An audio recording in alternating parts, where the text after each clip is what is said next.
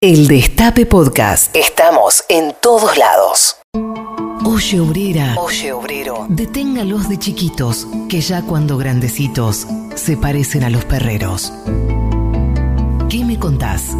Tati Almeida, Charlie Pisoni y la voz de los que tienen algo importante para decir. En el Destape Radio.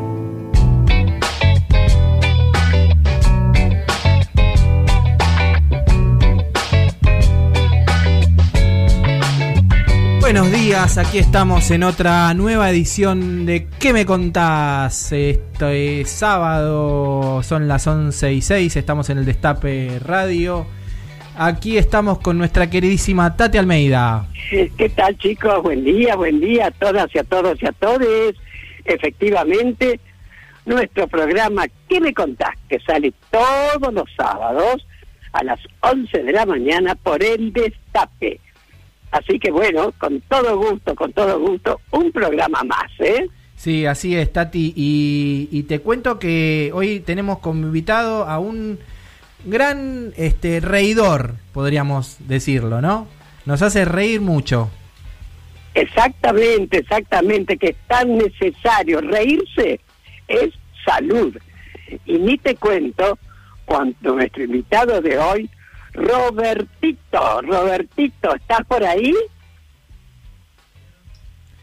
Robertito, ahora ahí lo estamos llamando, Tati. Primero te quería comentar que vamos a estar sorteando una remera de buena vibra, remeras. Tienen que respondernos en nuestras redes qué edad tiene Robertito. Ahí en el Twitter, en el Instagram de qué me contás, en el Twitter de qué me contás.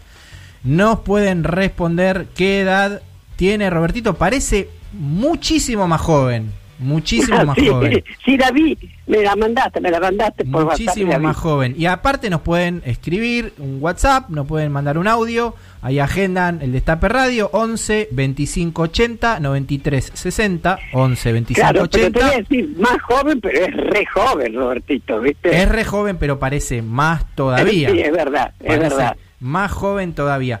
Y este te cuento, Tati, que hoy también nos va a estar acompañando en este programa eh, Claudia Castro, que es la mamá de Facundo Astudillo Castro, hoy se cumplen 108 días de la desaparición de Facundo. Vamos a estar hablando con ella eh, al final de, nuestro programa. Perfecto. Ahora, como lamentablemente nuestros programas ahora son por teléfono, lamentablemente siempre yo tengo problemas con los teléfonos, ¿viste? Así que nuestros queridos oyentes que sepan disimular, este, porque dado que estamos pasando por momentos muy jorobados, ¿viste?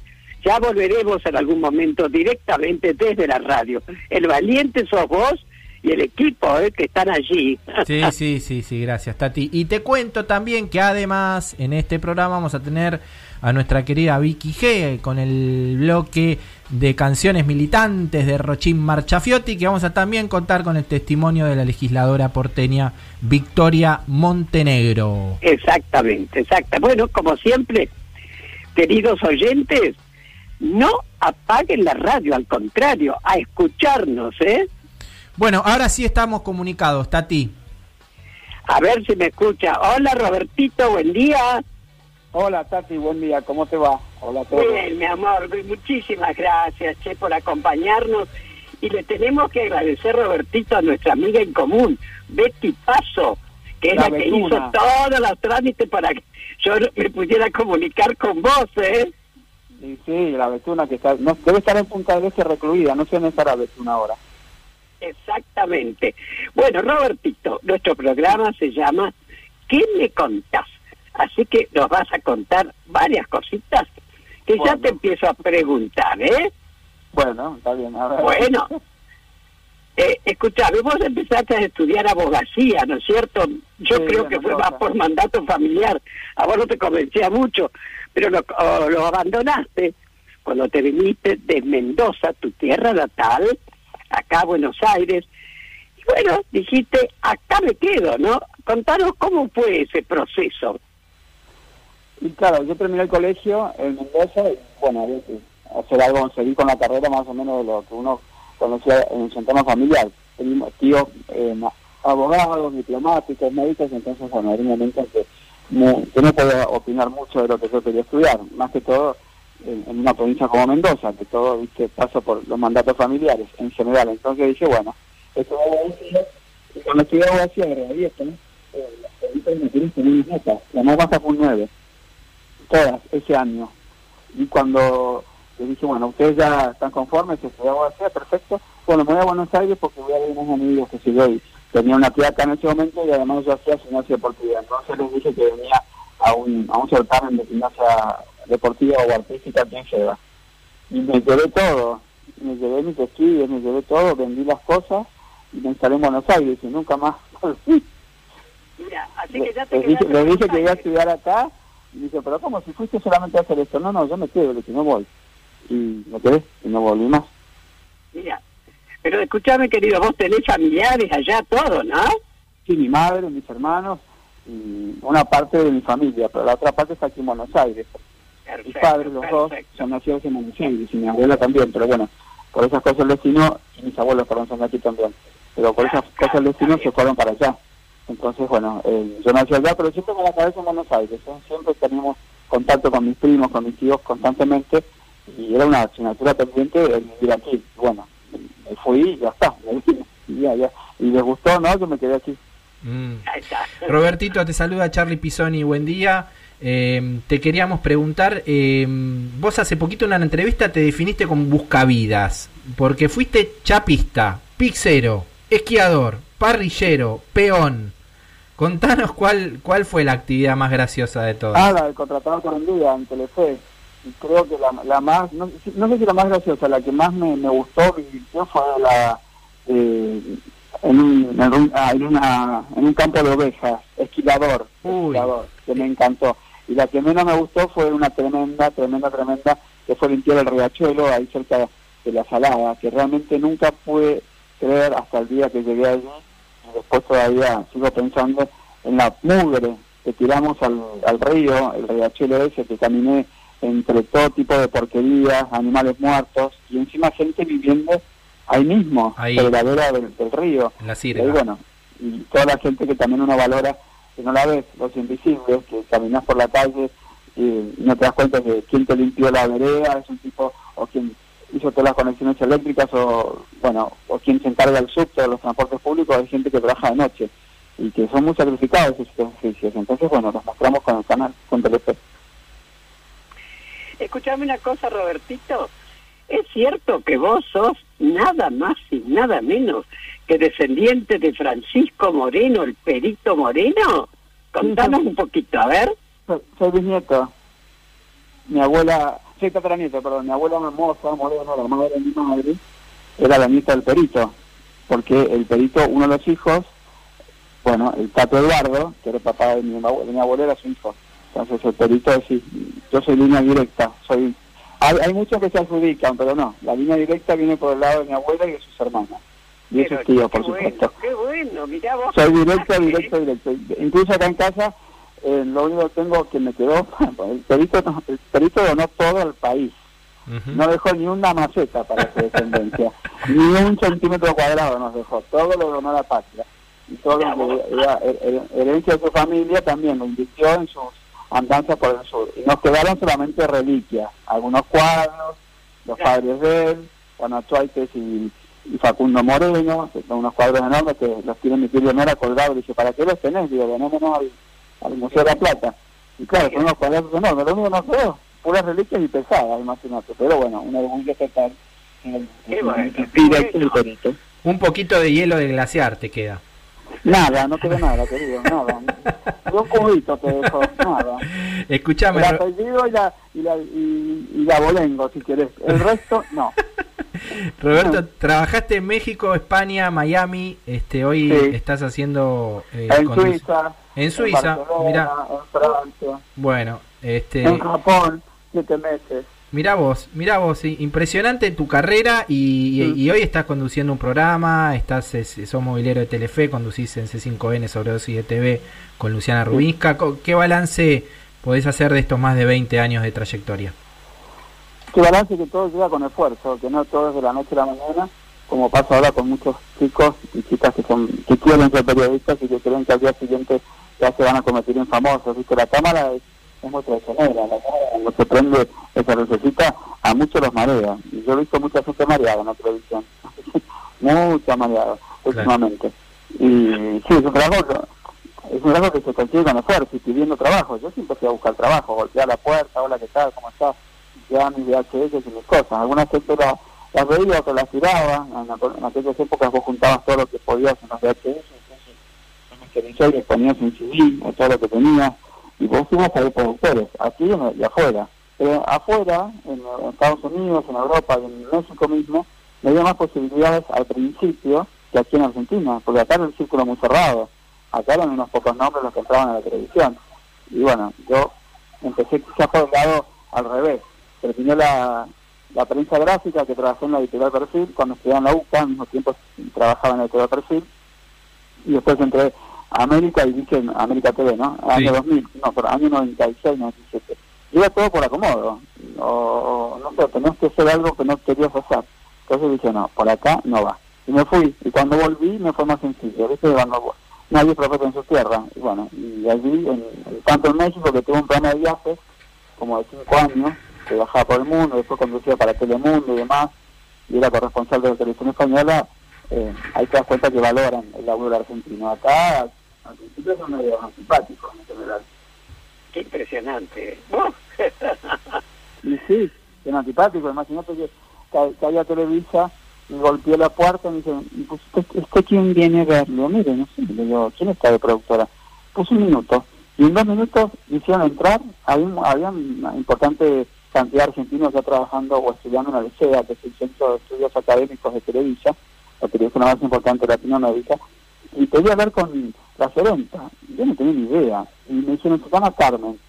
Y cuando yo escuché que el señor de la puerta pedía con la señora Mendari, entonces digo el nombre completo. Sí, esa es la que vengo a ver, a Carmen Almendari. Y me yo invento. Y cuando entro por los pasillos, me mandan a otro sitio y yo me las enseñé para ir al plató o al set de filmación donde estaba Carmen Almendari haciendo un programa de televisión y ahí fue cuando la marié y me dijo, bueno, déjame que lo piense y a las dos semanas me llamaron y empecé. Tati. Sí, escuchame una cosa, eh, Robertito, vos eh, eh, sos una persona así, se ve, muy querida, tenés una personalidad, qué sé yo, no sé, muy particular, ¿no es cierto? Y lo vemos cuando vas como movilero, la gente, viste cómo te acompaña, cómo te recibe, ¿no es cierto? En fin, sos muy querido, Robertito, con, tus con tus compañeros y nosotros también, ¿no? Y bueno, ¿cómo sentís eso? ¿De, de dónde sos, sacás ese carisma? Sos tan carismático. A ver, contanos un poco, a ver. ¿De dónde? Eh, mira, eh, yo creo que lo que la gente le gusta de uno que uno es auténtico. Se te va la voz, perdón. ¿Ahí me escuchás bien ahí? Sí. Ahí sí. Yo lo que, lo, lo que creo es que la gente eh, lo que le gusta a algunos es que uno es auténtico, no estás dando otra cosa que la que no es. Entonces, bueno, vas por la vida de esa forma y, y empatizas con gente que le cae bien y gente que no, que no empatizar, pero es respetuosa, pero sí. En casa éramos todos así, somos muy histriónicos en mi familia, muy, muy también muy parados ciertos momentos, pero a mí lo que me, me gusta es andar por la vida contando historias. Entonces yo creo que cada persona que me encuentro en los móviles, bueno, las entrevistas tiene algo para contarme. Y como a la gente le gusta ver gente, que es lo que todavía yo sigo sosteniendo, que más allá de si es conocido o no es conocido, a la gente le gusta tener gente al lado. y le gusta conocer la historia del, que no del, del desconocido. Entonces yo apunto a eso. A mí me divierte mucho eso. Es lo que más me, me, ha posicionado. Los móviles en la calle con la gente y esa barrera del periodista que tiene el micrófono al chico o al pibe que, o al tipo que, él ah, bueno, pero es, como yo. puedo Si él puede, yo también. Eso es lo que yo me... Creo que lo que me va que, que me diferencia del resto.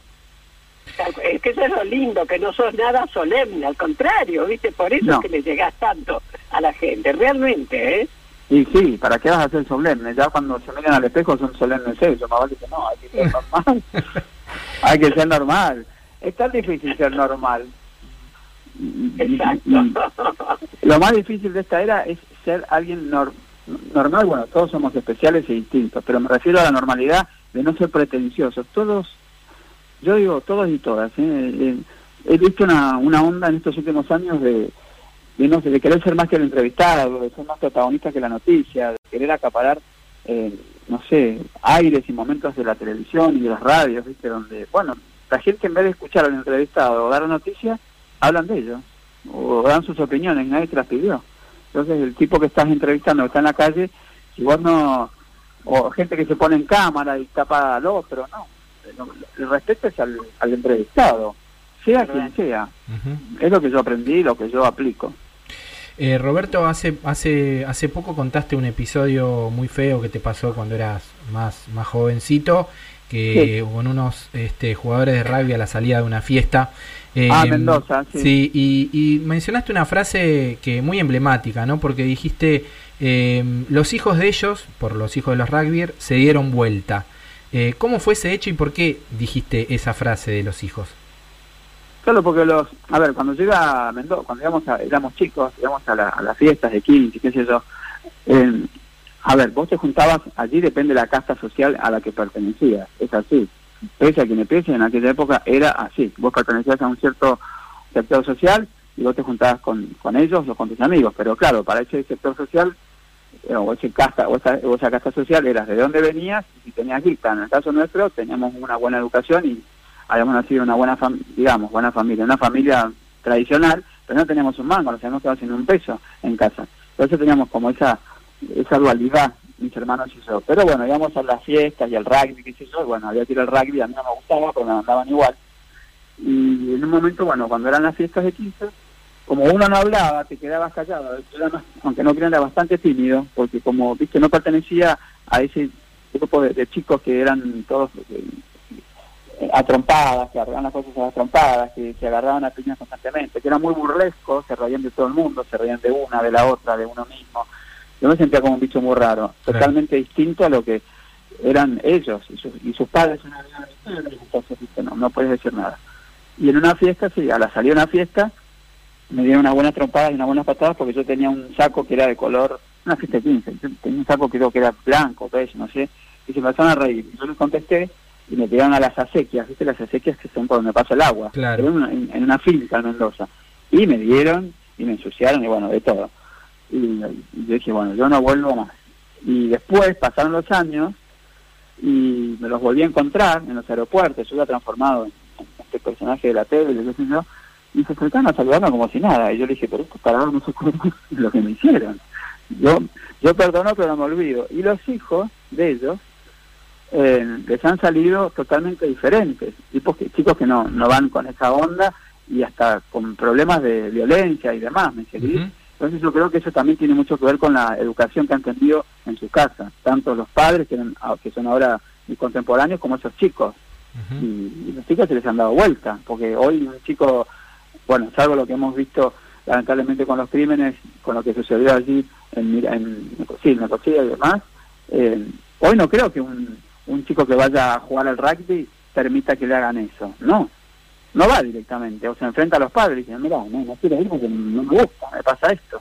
Entonces, bueno, creo que es parte también de la enseñanza de la gente, que se manejaba con esos principios, que no eran principios, que eran preceptos nada más, y de repente te los ves, te los encontrás ya en una situación de la vida que decís, bueno, no aprendieron nada, y, insisten con esas cosas todavía, insisten con sus hijos que vayan acá, que vayan allá, sin preguntarles qué quieren hacer. Exacto. Escuchame, Robertito, sabemos que, que, que, amás a los perros, que tenés una pasión muy grande por ellos. Tengo cinco. ¿qué, significa para vos los perros? Y además, ¿es verdad que Funes, que le has puesto Funes a uno de tus perros, es tu preferido? Sí, tengo a mi Funes que lo tengo acá al lado mío Acá lo tengo, se le este perro atrevido. Sí, es un salchicha, divino, con un ojo turquesa y un ojo marrón. Ese es el Funes. Es lo más... Irreverente. Mira, hablo, hablo de él y levanta la cabeza. Es impresionante. Este perro le falta hablar. Sí, tengo perros, sí, muchos. Amo los animales, pero no es porque me haga tipo dactario, el de estos de ahora. No, no, no, de verdad que los quiero. Me siento más cómodo con los animales que con las personas, no sé por qué. Mucho más. Amo los perros. Ah, tengo cinco perros, tengo el Funes, el Jar que es otro salchicha que lo rescaté de una veterinaria que la dueña o la ex dueña, lo, lo había maltratado tanto que el perro quedó con un trauma psicológico impresionante. Entonces, bueno, me dijeron, venía a buscarlo, porque saben por acá, viste que tengo perros. Che, mirá, Robertito, tengo este perro. Bueno, lo voy a ver. Así era un bicho, me lo traigo igual, y me lo traje. Y después fui a una, a una a uno de mis contratados por un día, fuimos a un campo de, de ladrillos en San Andrés de Giles, y habían tres perras, una más fea que la otra, mínimas, tiradas entre los entre los suyos, muy mal, personas que están ladrando ahora. Y bueno, de alguna manera hicimos que los dueños me las dieran para castrarlas y aquí se quedaron. Los ex dueños, en realidad, ahora el dueño soy yo. Estaban en muy mal estado las perras, entonces me las traje y acá las tengo. Les puse las iguanas porque se la pasan tomando sol. Qué lindo. Eh, y un gato, tengo un gato itinerante que le puse el general, porque cuando yo me compré mi casa hace ya seis años, y que todavía la sigo arreglando, porque es una casa que parece la de Norman Bates, de, psicosis, porque no se termina más, una casa inglesa acá en Vicente López, había un gato chiquitito que yo no me había dado cuenta, pero que lo habían tirado. Y los obreros, viste que los obreros hacen asado y cuidan gatos, o crían gatos en las obras. Bueno, entonces de repente aparece un gatito y dice, ay, ese gatito, no, no, me lo tiraron. Bueno, nunca imaginé que los obreros lo iban a alimentar y se quedó, y acá está. Es un gato salvaje, que no baja al jardín ni nada porque estas perras lo vuelven loco, pero le doy de comer en las alturas. Y para castrarlo no sé lo que fue. Hice un trampero tipo el de la, el de la familia Ingal, con un palito, con un cajón, lo esperé tres horas para que el gato se acercara ahí a comer lo que le había puesto y cuando, bueno, así fue. Muy, muy rebelde, por eso le pusiste el general. sí, general porque mi calle eh, tiene el nombre de un general, entonces le puse el ah. general, en alusión a donde vivo. Pero lo más gracioso que el general andaba con otro gato que yo no sabía de quién era y venían los dos juntos y yo alimentaba los dos gatos juntos y los castré a los dos juntos y empezaron a engordar enorme. Y un día no hace mucho tiempo atrás miro aquí por la por, por la ventana y veo que a dos casas del fondo de casa estaba ese gato y estaban los dueños. Le digo pero qué haces con mi gato no es mío no como es tuyo empezamos a reírnos y yo les había castrado el gato. Un día venía venía con su pelota y otro día no vino más. Ah, le dije, sí, fue lo que lo castré. Yo pensé que el gato era, que no era nadie y, se los castré igual. les mandé el gato, les mandé el gato castrado, se los ahorré. Tati. Sí, sí. Escuchame una cosa, eh, Robertito. Eh, tu familia es de origen militar. Bueno, eso, en eso estamos iguales, que toda mi ah, familia mi abuelo, también. Mi abuelo, Valentín Bueno, justamente, ¿cómo vivieron el proceso de memoria, verdad y justicia en Argentina, ¿no? ¿Y cómo lo viviste vos? Mira, es que yo era muy chico, yo nací en el 78, y, y yo me acuerdo todas las cosas que, que pasaron y demás, cómo mi, en casa se hablaban, ¿no? De una manera muy, no muy, muy, tranquila, pero con mucho respeto en las comidas y demás. Mi abuelo, bueno, fue general del ejército, eh, y estuvo, bueno, a ver, para qué época estuvo el abuelo, el abuelo Valentín, el abuelo Valentín, pero él se retiró, él, fue de infantería de montaña, viste esos que estaban en las montañas y demás, y, entrenaban a los soldados en el servicio militar para esquiar y, haciendo las prácticas. Y después mi abuelo se dedicó a una sección que se llamó la sastrería militar, allí en Mendoza mismo. Y me acuerdo que era amigo, mi abuelo estuvo eh, con el general Lucero y una cantidad de otros militares mendocinos, y sí, hablaban de ciertos, de ciertos momentos de estos militares que se habían comportado pésimamente mal, del horror que había sido para muchos, de ellos llevar la, bandera argentina. Mi abuelo era un, patriota de verdad, ¿eh? un gran tipo, pero también muy avergonzado en muchas situaciones de, la propia milicia argentina. Y bueno, y creo que también para todos ellos fue una situación muy particular, ¿no? La época de los militares, la represión, todo eso fue creo que un antes y un después. Yo creo que a mi abuelo le quedó un, dolor grande también. No lo manifestaba, porque vos sabés que en esas épocas no, no se decía lo que uno pensaba, ¿te acordás? No, no. Yo era muy chico, pero yo lo veía a mi abuelo que miraba así con su, su, no, me olvido nunca, ¿no? Su traje era impecable, ¿no? Sus medallas y sus cosas lo tenía así. Pero bueno, sí, lo tenía de una manera muy muy respetuosa, pero también no no hablaba mucho del tema.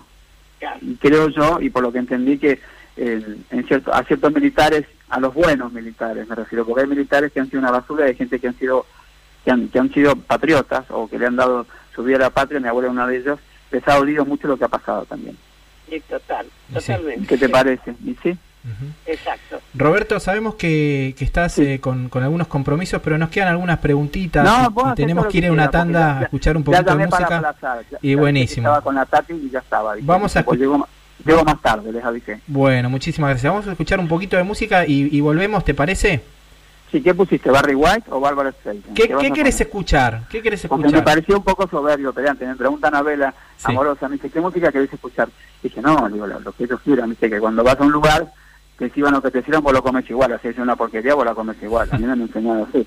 Entonces dije, no les voy a decir nada que música quiere escuchar, pero ahora que estamos en confianza, sí. ponete, no sé, a mí me gusta mucho, me gusta la música clásica, pero soy fan de, de Barry White, de Barry Manilow, Barry de Barbara Streisand, de toda esa gente, me encantan todas esas...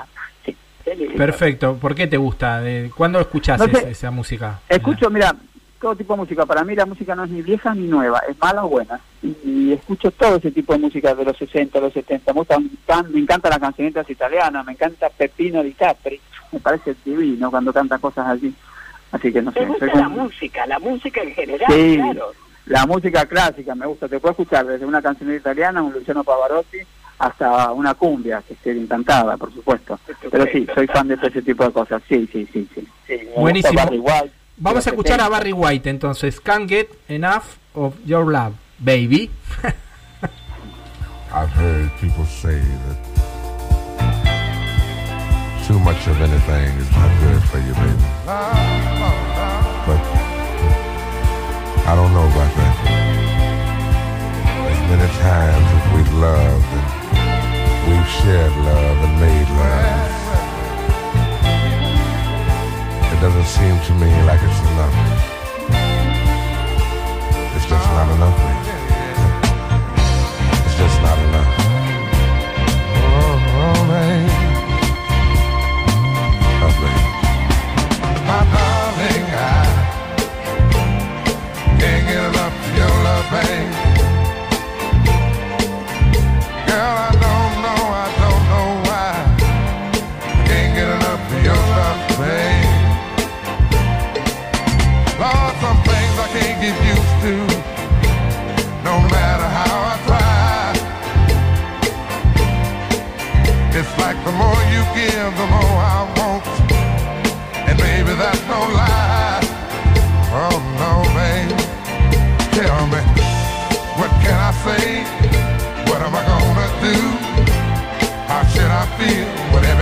give you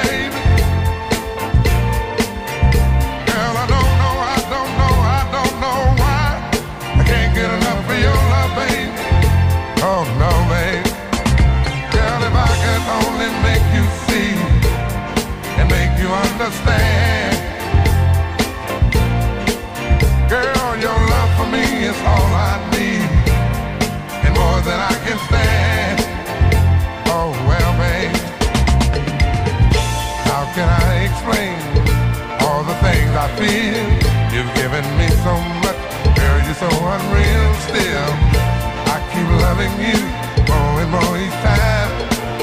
Girl, what am I gonna do? Cause you're blowing my mind.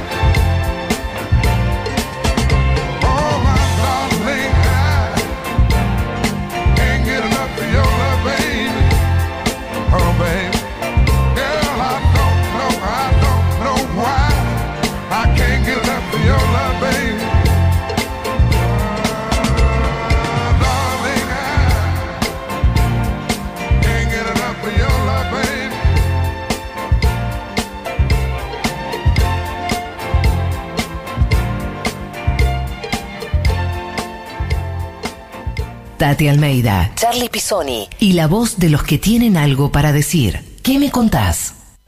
He visto hoy a esa gente que no sabe que el hombre no vale por su color, sino por lo que siente. Escuchar, preguntar, decir. Tati Almeida y Charlie Pisoni. ¿Qué me contás? Seguimos en ¿Qué me contás? Se pueden comunicar al 11 25 80 93 60 y estamos sorteando una remera hermosa de buena vibra remeras. Seguimos entrevistando a nuestro invitado de hoy, Robertito Funes Ugarte. Voy a hacer Robertito hasta que tenga 80. ¿Sabes que me pasaba lo mismo a mí? Porque Tati me decía Carlitos, Carlitos. Sí, sí, y bueno, por suerte ahora ya somos un poquito. Cambiamos el, el, el apodo, ¿no, Tati? Eh, Sí, se me- que se me va la voz, Carlito. Bueno, no importa. Escuchame, querido. Eh, sabemos, este Robertito, que durante el gobierno anterior Sí. sufriste como un apriete, digamos. Pero justamente, ¿cómo viviste estos cuatro nefastos años del macrismo? Contaros un poco. A ver, en realidad, mira, yo fui a, a buscar laburo, fácil la, la cuestión. Cuando estábamos en C5N tan a- a- acosados y apretados por el presidente anterior y, por el grupo que lo formaba, Sonturas, claro, todos los días veníamos nosotros que venían gente de vaya a saber dónde, de la FIP, de este, de otro, que se llevaban cajas que se nos ponían al lado de nosotros, que un día se iban a cerrar el canal, escuchábamos por todos lados que nuestra fuente laboral se iba a cortar. Entonces, como yo tenía contactos con gente de, de los medios, me puse allí a hablar con algunos eh, periodistas y demás, y todo derivó en que me citaron allí en el Centro Cultural Kirchner. Entonces, bueno, me iban a recibir allí de- del ala de medios de, del, sí, de, lo- de la gente de Macri. Bueno, qué sé yo. Para ver si hacía algo en alguna radio o algo. Una radio, creo que era la Perla Ciudad, que había dicho, bueno, en fin. Y me siento allí, esperé un, un rato, y después, bueno, había una persona con la que yo me había entrevistado, le he hablado por teléfono, y que nos encanta lo que haces, y qué sé yo, qué sé cuánto. Le dije, mira, como está medio difícil el tema del laburo, bueno, si ustedes, eh, viste, porque uno como periodista busca por donde hay, porque no, nosotros no sabía si al día siguiente me quedaba sin trabajo. Era así la cosa, literal. Dije, bueno, es- ampliamos los espectros. Dije, bueno, bueno, cualquier cosa me avisan, qué sé yo. listo. No fue más que eso, porque a veces estas personas iban al canal a hacer 5N, ¿viste? Mirá, Dije, bueno, yo pensé que eran, dije, bueno, vienen al canal, está todo bien, no pasa nada, si, si me pongo en contacto con ellos, yo desde el lugar, desde el lugar más, más iluso que puede creer uno. Entonces me pongo a conversar con ellos y me voy. Y me dijeron, sí, la semana que viene te llamamos. ¿A vos te llamaron? A mí nunca me llamaron, jamás, nunca nada. Entonces le dije, que te pido que eh, mantengas esto en discreción, porque viste no no no quiero que tampoco eh, se entere la gente que anda buscando laburo por todos lados, a pesar de que no tiene nada de malo. No te preocupes, sé yo. Bueno.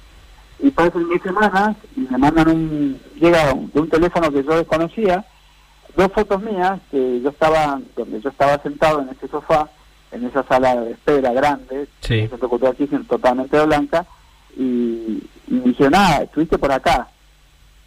Y yo no entendí en ese momento a qué se referían. Dije, bueno, ¿por qué me mandan esta foto? Bueno, lo tomé como algo gracioso y dije, sí, los zapatos me salieron muy bien. ah, Y eso fue lo que yo le respondí, porque tengo unos zapatos bastante particulares, unas ciclistas de colores y no sé qué. Y pasó el tiempo. Y después, ahora, haciendo memoria, con estos años que han pasado, esa situación tan horrenda que vivimos los argentinos y demás, me acordé y dije, pero esto no fue un chiste. A ver, quien me mandó esta foto era para decirme, viste, estuviste por acá, a ver si nosotros contamos que andu- anduviste laburo, buscando laburo. Yo lo vi desde ese lugar y me acordé. Y lo conté en el noticiero, en el programa con, con Luciana. Ahí conté lo que yo había sentido. Cuando me la mandaron no, no, no interpreté a qué, a qué venía esa foto o a qué se refería, pero con el correr de los años, ahora, Claro. dije, ah, no, no fue tan, no fue tan simpático y tan gracioso lo que me mandaron. exacto. Porque de hecho no me dieron trabajo, no me dieron nada. Nunca me atendieron el teléfono, jamás. Nunca nada. O sea, en mi voz. Y ustedes saben que yo no me dedico a la política, idiota no soy, tengo mi pensamiento y demás, pero no. Yo creo que la gente que habla de política, que se dedica a la política, o que quiere hacer política, tiene que saber. Primero tiene que ser gente instruida y tiene que manejar muchos códigos. Me refiero a los periodistas y demás. Yo no, toco de oído, soy un periodista que soy conductor, toco todo tipo de información, pero creo que los especialistas en esas áreas tienen que ser gente que, que tenga tareas de frente. Entonces yo creo que las limitaciones de uno las tiene que reconocer. Entonces, cuando empecé a ver toda esta situación de, de, los, de las venidas de ciertos periodistas que habían sido apretados, y qué sé yo, si bien yo no me sentí apretado, pero sí me sentí un poco ofuscado, Hmm. porque comprendí el sentido de, ese, de esa foto o de ese mensaje. Hmm. Y bueno, y lo conté. Eh, Roberto, te vamos a escu- escuchar un audio a ver qué pasó después de esta decisión que se tomó en tu vida. A ver. Hemos A tomado ver. una decisión en el Gobierno Nacional que es dictar un decreto de necesidad y urgencia. Por ese decreto, a toda la Argentina, a todos los argentinos, a todas las argentinas, a partir de las cero hora de mañana, deberán someterse al aislamiento social preventivo y obligatorio. Esto quiere decir que a partir de ese momento nadie puede moverse de su residencia. Todos tienen que quedarse en sus casas. Bueno, la cuarentena, ¿cómo, cómo impactó en tu vida, Roberto? Me, me, me quedé helado con lo que estaba que de escuchar, porque la verdad que en ese momento me no, no podía creer lo que estábamos viviendo y además eh, se venía una, una situación difícil para todos, pero bueno, necesaria, porque todos tenemos gente grande, gente mayor, gente joven también, que contrae el virus y que tiene que estar aislada. Y bueno, el hecho de estar en tu casa y de permanecer y de cuidarte y cuidar al otro, creo que estuvo realmente acertada y muy buena la, la disposición de, de Alberto, el presidente.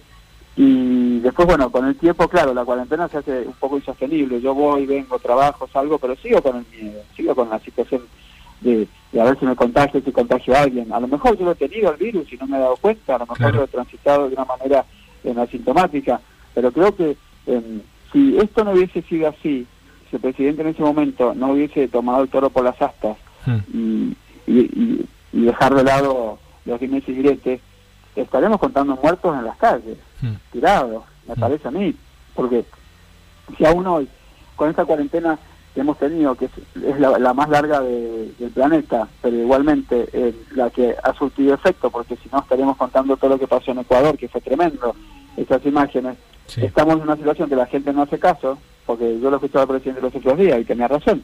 Eh, ¿qué, ¿Qué va a hacer? El presidente tu- no puede ser tu padre y te dice, no hagas esto. Si vos lo, lo haces, lo haces. Es un tema de conciencia civil, me parece una conciencia social. Creo que ahora va más por nosotros que por las decisiones que se tomen. Entonces, bueno, eh, vos tenés la opción. ¿Qué vas a hacer con la gente que no hace caso? Yo veo acá una cantidad de gente en la calle caminando, lo conté los otros días, Avenida Libertador y que era Libertador y no me acuerdo, Libertador y Coronel Díaz por ahí que fue a hacer unas notas para mostrar los famosos takeaway o los restaurantes o los cafés. Eran, pero eh, manadas de personas caminando, unas pegadas con otros, todos con barbijo por suerte, pero había gente que no tenía barbijo y eh, junto a ellos o al lado de ellos pasaba un grupo de chicos corriendo, sin nada, sin protección, porque bueno, era el momento que se ven a correr y demás. Entonces ahí hay una un viaje del virus, ¿te gusta? No, una persona que pasa por al lado tuyo, sin barbijo, sin esto, sin lo otro, está transpirando, algo que llega.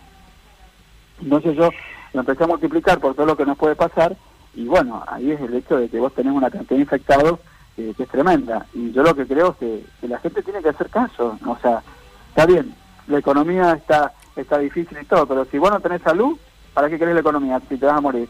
A ver, eh, eh, es el huevo a la gallina. O sea, yo creo que esto, la pandemia, la cuarentena, nos ha venido a enseñar a todo el mundo que lo más importante es la salud. Es así, no hay otra. Si vos no estás sano, si no estás la vida, por supuesto. Si vos no estás en, en todos tus eh, caballos, me refiero a los sanitarios, si vos no tenés buena salud o gozás de buena salud, te morís. Si no te cuidás, te morís. ¿Y de qué te sirve la economía, vivir en el primer mundo, donde sea, si no estás sano, si no tenés vida? Si, si eh, a ver, eh, los, se han olvidado en este país durante muchos años de la salud. Yo soy hijo de una técnica anestesista, mi mamá, que trabajó 30 años con los niños terminales en Mendoza. Y mi tío, la hermana de ella, también fue presidente de la FUESMEN y demás, y tengo muy claro lo que es la, la, la, la salud pública. Mi madre llevaba a veces, a- ella misma compraba las telas adhesivas, compraba las agujas para llevar al servicio, porque no habían, porque si les caía un chiquito lastimado, enfermo o a punto de morir, no tenían cómo sostenerlo. A ver, yo sé lo que es eso. Las mi madre ha dormido en camillas duras haciendo las guardias en, los, en el hospital Emilio Civil de Mendoza, de los niños, porque no tenían dónde estar, porque preferían cuidar, o dormían, ¿sabes dónde? Me lo contaba mi madre, yo los otros días me lo contaba, me me agarró una, una emoción tremenda. Eh, debajo de las, sobre las estufas había unos mármoles y ellos pasaban las guardias ahí, médicos, enfermeros, todo, anestesistas. Y decís, ¿cómo puede ser que se hayan olvidado de los médicos? Entonces yo creo que ahora estamos dándole valor, que nunca se tuvo que dejar de lado, a la salud, por Dios. Y bueno, creo que es eso. Y nos ha venido a enseñar esta maldita pandemia a que, como decís vos, Tati, lo más importante es la vida y los que cuidan de, esa vida. No hay otra. ¿Es así? Exacto. Ahora yo digo, pobre Alberto, le tocó bailar con la más fea. Dios mío, por eso hay que estar tan unidos y apoyar, apoyar con todo a Alberto y a este gobierno, ¿verdad? Bueno, escúchame, querido, tenés una anécdota muy impactante. A ver si nos contás. Cuando vos estabas cubriendo el encuentro de Cristina con el Papa Francisco. a ver, ¿cómo fue eso? Contanos. Mira, nosotros fuimos con C5N y viajamos con el equipo, eh, éramos dos, dos periodistas, Eduardo Feynman y yo. Y yo fui en calidad de productor y también para hacer las notas eh, de la coyuntura y demás, y Eduardo llevaba a cargo la transmisión, adelante la transmisión, en aquella época de C5N. Bueno, nosotros fuimos por una semana y nos quedamos, yo por lo menos me quedé un mes más, Eduardo se volvió a los 15 o 20 días. Yo me quedé allí haciendo notas y tal, pero, claro, eh, nunca nos imaginamos que bajo la colonia del Bernini, el monseñor el cardenal Turán iba a decir habemos papa y que Bergoglio iba a ser el papa. Nosotros no, no, no, de hecho no se sintió, no se escuchó bien, no fue clara la, la, pronunciación. Y cuando fue esto, dije, uy, Dios mío, fue una emoción realmente que no, fue para mí la mejor, el mejor trabajo que yo he tenido en mi vida, la cobertura de la corresponsabilidad internacional de la, del cónclave. Y me quedé estupefacto. Bueno, una cosa es ver Papa allí, a Francisco ungido como sumo pontífice, y después lo que vino, ¿no? Bueno, eh, tratamos de hacer muchas cosas y, dice Eduardo, dice, bueno, vamos a, a ver si podemos entrar a, Santa Marta. Yo le dije, que vamos a entrar a Santa Marta nosotros, que vamos a entrar. Todo el mundo quería entrar ahí, bueno, no sé, se las ingenió y entramos a Santa Marta. Y era la visita de la presidenta de Cristina, ese momento que venía a, bueno, a darle, bueno, el saludo oficial al Papa y demás. Yo estaba en una grada, como, como con 50 personas más o menos. Eh, Santa Marta tiene un, corredor central y cuando, bueno, vienen las, visitas oficiales, en el caso que venía Cristina y otras también que vinieron después, pasan por allí y el Papa sale de un, como de un salón. Salió la puerta, venía caminando el Papa, llega la Presidente, eh, la Presidenta, y, y me mira y me saluda. Yo la saludo. Y yo bajo mi celular y trato de tomar una imagen. Entonces Cristina eh, me dice, él es Robertito Funes, es el hijo de Perito Moreno, lo quiere mucho y lo quiere saludar. Me agarró el brazo, me sacó de todo ese grupo de periodistas, interrumpió el protocolo, interrumpió el protocolo y me presentó al Papa. Yo me quedé mudo y no me salían palabras, entonces yo la grababa, grababa toda esa situación que salió en todos lados, aquí en Argentina y demás, entonces viene el Papa y me dice, vas el celular. Bueno, no se enoje. Y vengo a decirle, Francisco me salía papa, papa, porque tenía unos nervios que no podía creer lo que estaba pasando. Yo no. ¿El papa te dijo baje el celular? Baje, el teléfono, le digo, ¿pero por qué? Dice, usted baje el teléfono. Bueno, está bien. Y me puso la mano en la cabeza y me bendijo. Y yo le dije, ¿pero era necesario? Y por las dudas, me dice. y me dice, bueno, está bien. Y dice, me dice, vuelve a la fila. Y volví a la fila y después en los años consiguientes que fui de vuelta al Vaticano, eh, Francisco se acordaba de esa anécdota y bueno, que Cristina obviamente me lo presentó al Papa, es cierto, es cierto. Le gusta o no a la gente, es cierto, es así. Qué grande y Perito Moreno, ¿no? Presente porque para los patagónicos el, Perito Moreno es, un prócer. La gente quizás no, no sabe el por qué Cristina en aquel momento me destacó. Primero y principal porque el día que yo me la encuentro a Cristina o ella se encuentra conmigo, no sé cómo fue la historia, porque yo estaba cubriendo una maratón que se hacía en Calafate, que el canal estaba transmitiendo. Cristina justo estaba allí en Calafate inaugurando una obra en pluvial y de y cloacal y estaba en la plaza Perito Moreno. Mm. Entonces yo estaba del otro lado de la plaza, estaba con los gauchos, con los perros, con toda esa gente. Yo estaba lejos, no estaba con todo, con todo el séquito ni con los políticos que acompañaban a Cristina en ese momento. Entonces la presidenta estaba en cadena nacional y me mira hacia el costado y dice, ay, mirá, Robertito Funes, qué botas que tiene, qué divino, qué amoroso, qué barro. Y yo decía, no, pues, ¿está hablando de mí? ¿Está hablando de mí? Y la cámara venía hacia mí, y dije, ¿qué puede estar pasando? Y yo le empecé a desfilar a la cámara con mis botas negras altas. Y Cristina dijo, bueno, que le caía bien, que yo era un tipo divertido, que no tenía mala onda.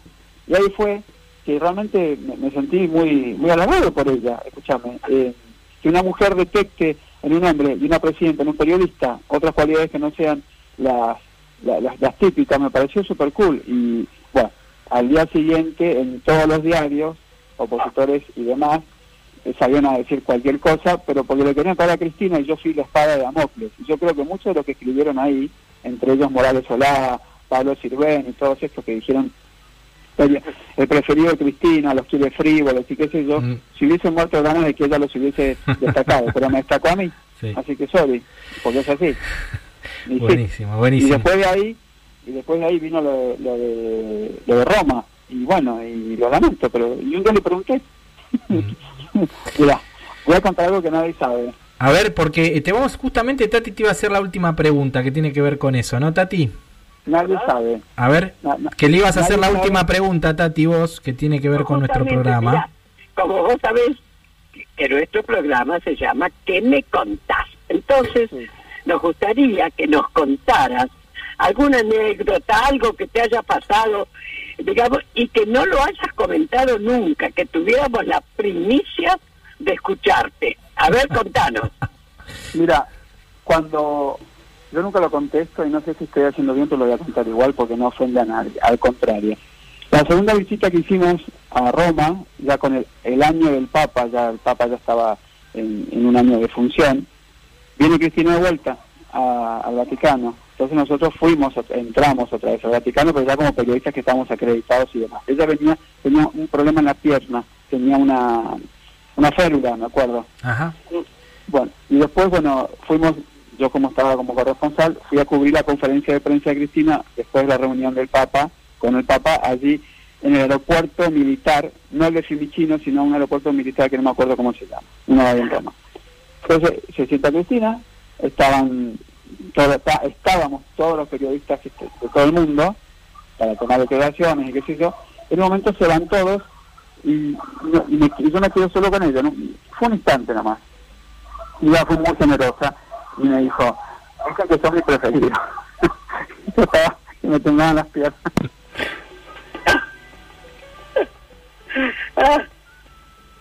¿Te emocionas? Ay, se me fue. Hola, hola. Se cortó, se cortó justo justo en el mejor momento de, de la anécdota este, que nos estaba contando Roberto ahí en, en Roma, ¿no? Qué impresionante, ¿no? La anécdota, Tati, en, en Roma que te presente Cristina con el Papa con el Papa Francisco. Tati, eh, tu entrevista, Tati, no programa. Tati, ¿me escuchás? qué sé yo, Robertito. Tata, tati, ¿me escuchás, Tati? Eh, ahora sí. Te ah, no, se, se, cortó justo en la comunicación con Roberto eh, y te estaba, ahora estamos volviendo a llamar, pero qué impresionante que, que al, al Papa te lo presente Cristina.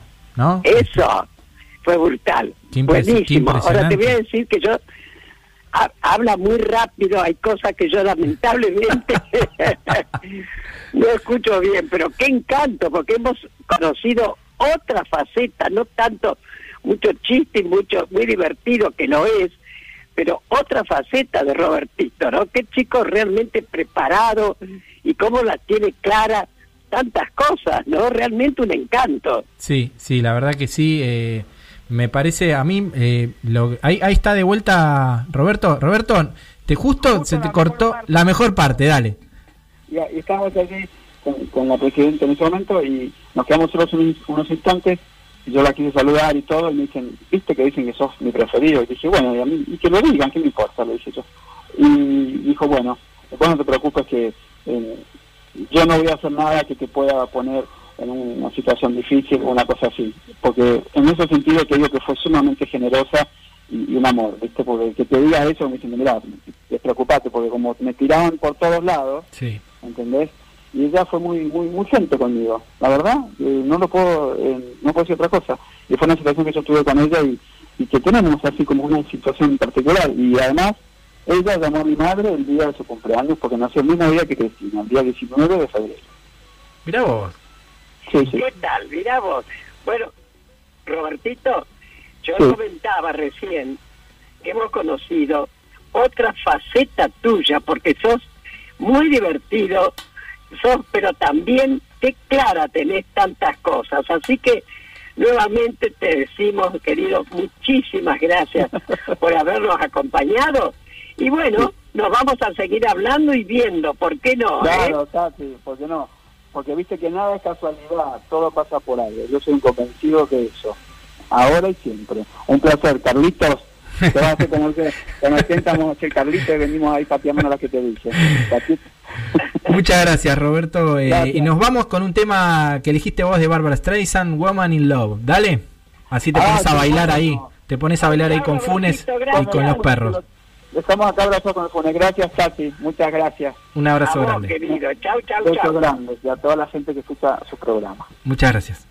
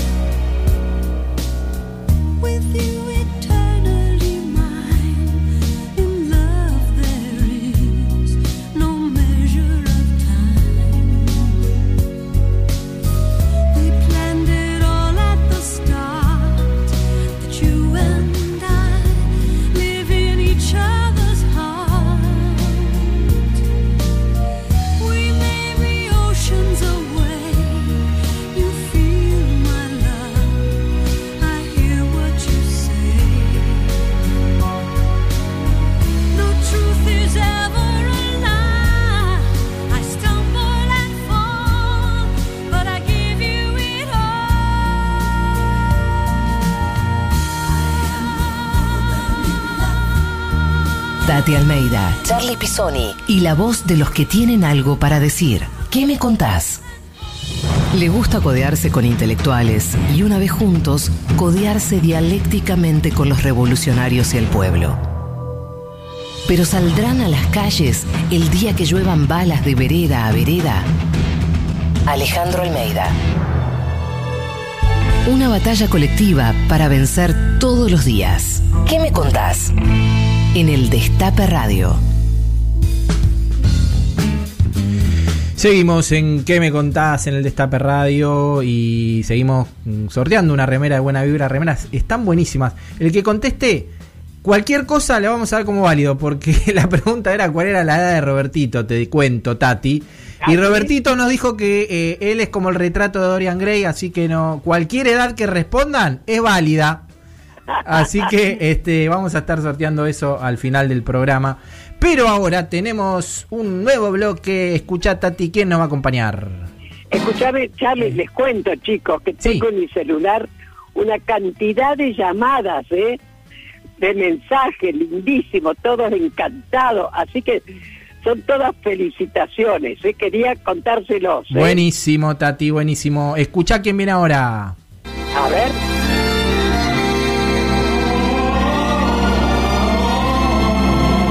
Desde este momento, el Destape Radio presenta a Rochín Marchafiotti y todas las canciones militantes que siempre quisiste volver a escuchar.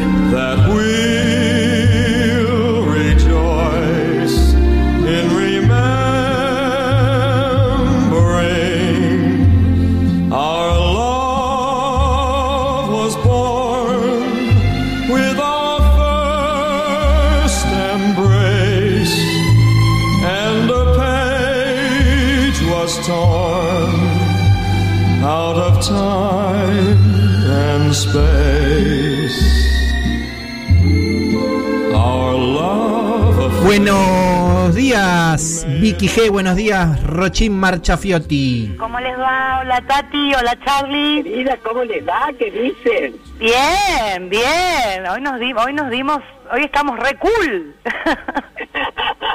Yo también tengo doble apellido. Yo soy Grijera Dupuy, querida. Contá- Qué grande. Por supuesto, mi tatarabuelo fue, fue el primer intendente de Lomas de Zamora. ¿Qué, te- qué tal? Bueno. Ah, yo te pelo aristocracia del conurbano. De González Catán, ¿no? ¿Son? No, de Lomas de Zamora, Eh, perdón, querido. perdón, Fundador de Lomas de Zamora.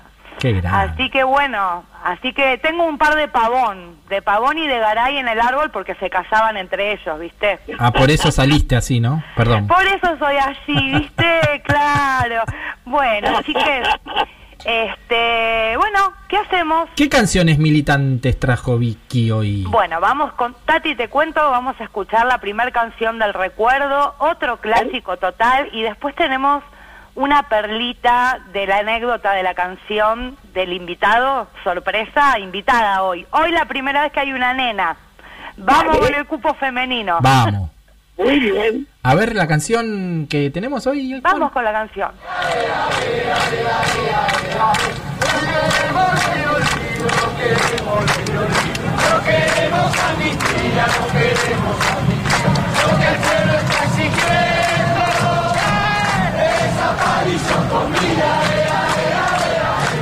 Ay, ay. ¿Dónde están? ¿Dónde están los niños? ¿Dónde están, ¿Dónde están los niños que nacieron en este campo de concentración? ¿Dónde están nuestros nietos? ¿Dónde están nuestras hijas embarazadas que fueron secuestradas acá? Que nos devuelvan los niños. Ahí estaban. No queremos ley de olvido, no queremos amnistía. Primero Este, al revés, este- Charlie. Creo que era al revés. No queremos amnistía, no queremos ley de olvido.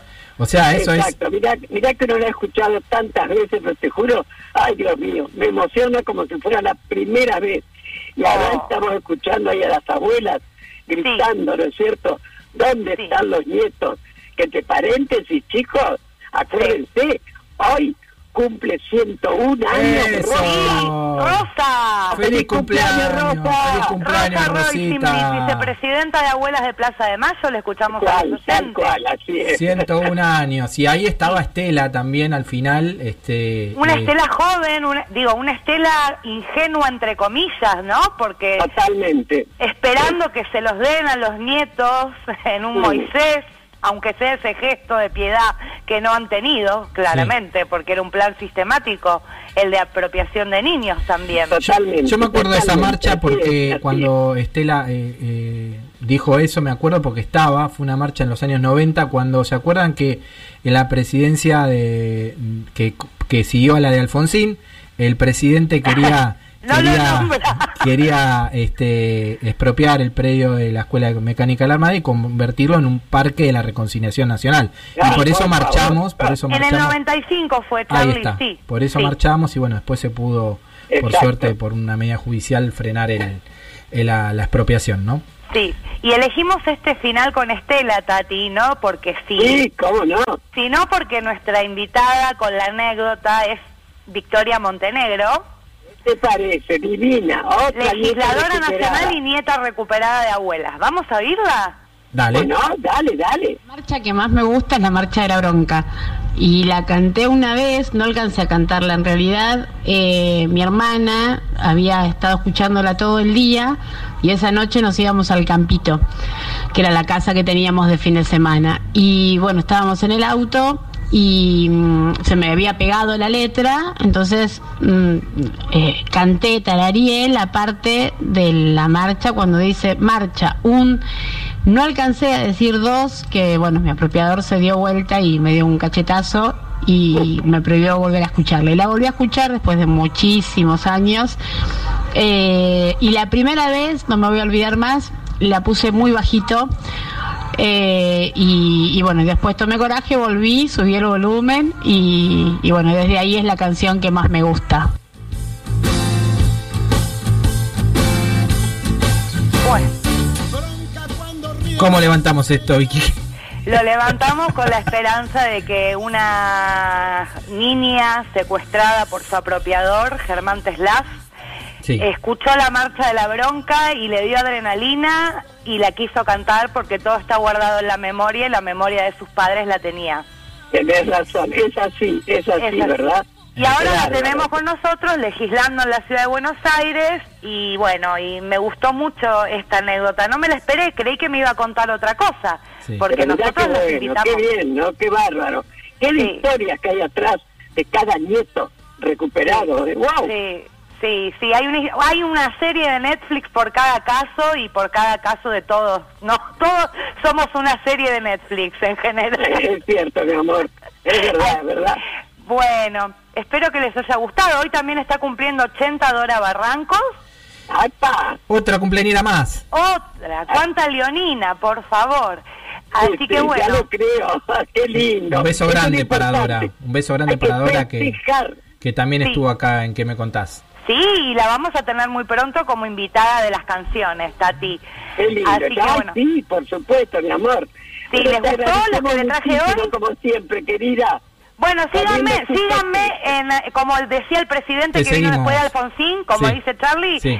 síganme, síganme en Instagram, en arroba Vicky Grigera. Dale, te seguimos. Y sabes qué, este, como, como estamos de festejo también y como estuvimos hablando de las abuelas y de Estela, vamos a ir a escuchar un tema de Ignacio Montoya Carroto que sacó hace poquito, eh, que se llama Agosto, porque fue el 5 de agosto el día que recuperó su identidad y pasó hace muy poquito, así que nos vamos a despe- despedir con un tema de, de Ignacio, ¿te parece? Ah, bien temático, hermoso. Bien temático, sí, así es. Bueno, Un beso grande, Vicky. beso chiques. Chao, mi amor. Gracias, Chao. Vicky. Te quiero, te quiero. Chao. También, Tatu, love you. Chao. I love you.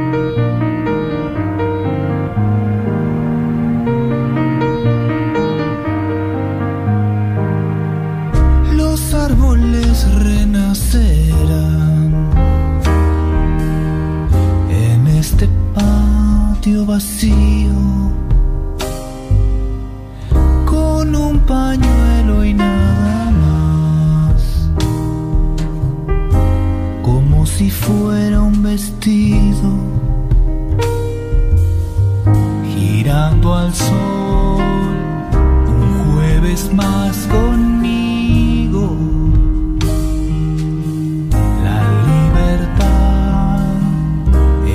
Mayo no es lo mismo. Tu tiempo fue la tempestad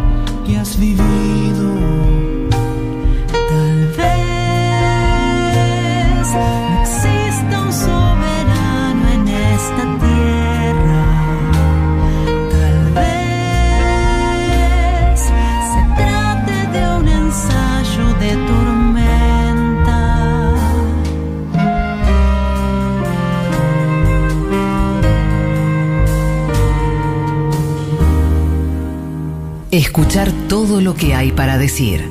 ¿Qué me contás? Tus manos serán las alas, las plumas tu piel y tu vuelo una farsa. Pero recuerda, Paloma, que tal vez mañana, al despertar, dejes de volar y comiences a hablar. Alejandro Almeida. Mucho para decir. ¿Qué me contás? En el Destape Radio. La igualdad es una construcción diaria. Panorama de Derechos Humanos en ¿Qué me contás? Bueno, seguimos en ¿Qué me contás? Y lamentablemente hoy se cumplen 108 días de la desaparición forzada de Facundo Astudillo Castro y queríamos desde ¿Qué me contás? solidarizarnos con, con la familia eh, de Facundo en esta búsqueda que están llevando y también escuchar eh, la voz de la familia. Por eso estamos comunicados con Cristina, la mamá de Facundo. Buen día, Cristina, Charlie Pisoni y Tati Almeida te saludan. Hola, buen día Charlie, buen día Tati. Hola, mi querida, buen día, buen día. Te imaginas recordando como nunca a tu hijo, ¿verdad? Sí. Bueno, Cristina, contanos a 108 días eh, cuáles son las, las novedades que, que han sucedido esta semana. Hemos visto algunas muy, muy impactantes. Eh, son muchas. Eh, el hecho de que eh, aparezca el, el- de la foto del DNI de Facu, cuando a mí desde un primer momento me estuvieron diciendo que Facu circulaba sin documentación, sin DNI más precisamente, y que el oficial González declara que mi hijo presenta un carnet de conducir como documentación porque no tenía su documentación encima. Y en la foto, donde lo paran a él a las diez y media de la mañana en el retén, tienen la foto de frente y de perfil, de frente y de los dos, de ambos lados del documento de Facu. Eh, también se encontró cabello eh, donde estaba la sandía, donde encontraron en la comisaría de Teniente Rigoni, Sí. cabello eh, del mismo color que el cabello de Facundo. Por Eh, para, sí.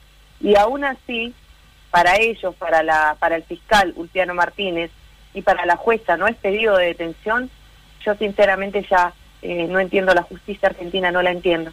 Porque ustedes, eh, a través de tus abogados, vos, Cristina, eh, no solamente pediste la recusación del fiscal de la causa, el fiscal federal Ulpiano Martínez, muy repudiado por los organismos de derechos humanos en, la, en la actuación en causas de lesa humanidad en Bahía Blanca y nosotros acompañamos ese reclamo de la familia, sino que además pediste la detención de cuatro policías que están implicados en, en la desaparición forzada de Facundo a través de todos los testimonios que fueron recabando en estos más de 100 días. ¿Es así?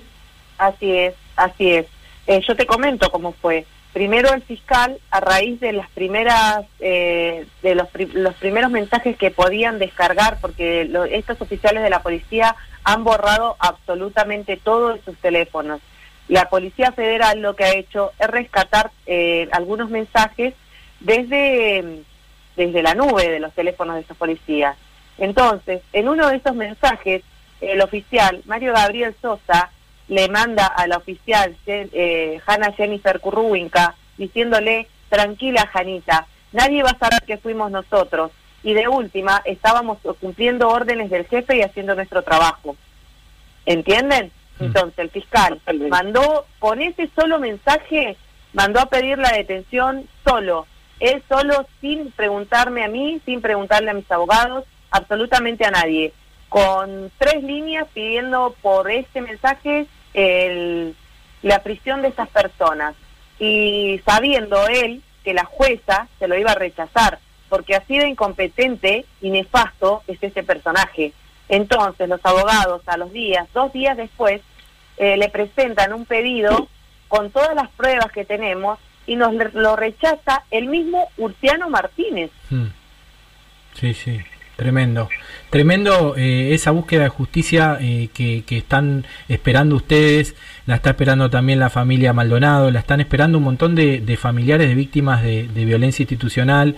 Y entendemos que, que cuando la justicia es lenta no es justicia, lo dijimos muchas veces, es lo que te está pasando a vos, lo que le está pasando a tus familiares, encontrar este, una, una falta de respuestas en un poder que, que debería acelerar esa falta de respuestas y, y- y sobre todo también castigar a los culpables. Nosotros nos sumamos al reclamo de la búsqueda eh, por Facundo, a la aparición con vida por Facundo, porque te escuchamos decir a vos que, que un presentimiento te decía que Facundo no, no estaba bien, pero... Intuición de las madres. la Intuición de las madres, dijiste. Pero sabes que nosotros, Cristina, te queremos eh, dar un mensaje esperanzador. eh, nosotros lo, lo último que hicimos, y acá Tati puede dar cuenta, es eh, bajar los brazos y siempre mantuvimos las esperanzas eh, de eso. ¿No es así? Tal cual. Eh, Así es, Tati me lo dice a diario, Tati, eh, Tati eh, todas ellas, las que se comunican conmigo, me dicen hay que buscarlo con vida. Yo no pierdo las esperanzas de encontrarlo con vida.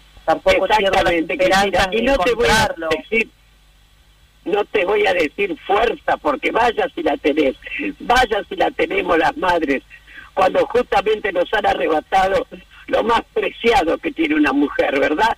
Así que fuerza y sabes que estoy, que estamos a tu lado, querida, ¿eh? Sí, Tati, gracias, Tati. Siempre ella tan amorosa. Eh, sí, estamos, eh, ¿cómo explicarles? Desprotegidos acá. Hace más de dos meses que yo hice la denuncia en Fiscalía Federal. Me prometieron gente de la Policía Federal en Villarino, eh, porque a nosotros nos separan las distancias grandísimas de Claro. 125 kilómetros. Hasta Claro. el día de hoy eso no ha pasado. Hasta el día de hoy la sonda que prometió Nación tampoco ha llegado. Y nada, llevo 15 días pidiendo rastrillajes el teniente Onigone y mayor Buratovich y el fiscal no me los está dando.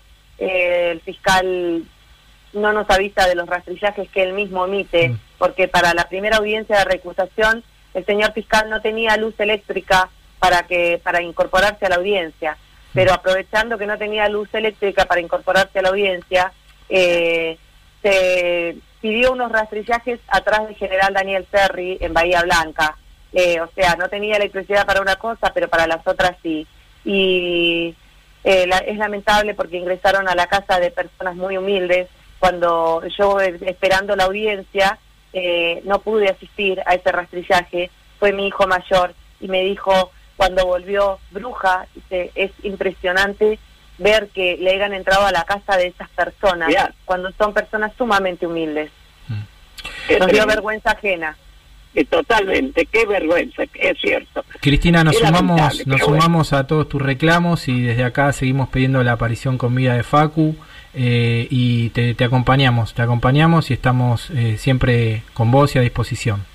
Lo que Gracias, necesite, Tati. Cristina, y vos lo sabés, ¿eh? Un fuerte abrazo, mi querida. Gracias, Tati. Gracias, Charlie. Abrazo y estamos en contacto. Cómo no. Chau, chau, chau. Era Cristina Castro, la mamá de Facundo Castro, 108 días desaparecidos, desaparecido. ¿Dónde está Facundo Astuillo Castro? Yo quiero por un instante parar el reloj del tiempo para decir a ustedes, señores, cómo hace una samba el negro. No precisa de plata ni de escuela para hacerlo. Solo precisa vivir en favela, beber callaza y mirar a otro negro. Solo precisamos tener voz. Estás escuchando a Tati Almeida y Charlie Pisoni. ¿Qué me contás? Tati, Charlie, Robertito, la verdad que Robertito es un genio. Lo sigo, me encanta, es un genio, la verdad. Gracias por hacerle esta nota y, bueno, por alegrarnos la mañana eh, también con una linda nota. Besos al equipo, besos a Robertito, te amo. Bueno, ahí hay bastantes mensajes en las redes. Eh, Tati, te, antes de, de que nos estamos yendo, antes de irnos, te quería comentar dos cositas. Una, que el ganador de la remera Buena Vibra es Cristóbal Bolívar. Eh, ahí en Instagram respondió, ahí estamos publicando también el sorteo para que lo vean. eh, y se lleve la remerita. Y la otra que mañana, 16 de agosto, en el Facebook del CCD eh, Olimpo, del ex Centro Clandestino de Detención, lo buscan como el Olimpo, van a estar realizando un homenaje a todos los compañeros detenidos desaparecidos a 42 años del inicio de este ex Perfecto, Centro Clandestino a las perfecto. 18 bueno, horas. niños, hemos llegado al final de nuestro programa, así que los esperamos como todos los sábados a las 11 de la mañana con nuestro programa ¿Qué me contás? por el destape. Así que chau, chau. Chau, Hasta chau. El sábado que viene. Sí, diga, hasta el sábado que viene. Y también saludamos a nuestro operador Juan Tomala, a Caro Ávila, a Anabela González, Belén Nazar en la producción y a todo el equipo del Destape Radio. Nos vemos el sábado próximo. Exacto. Chau, chau. Hablar, escuchar, decir. ¿Qué me contás?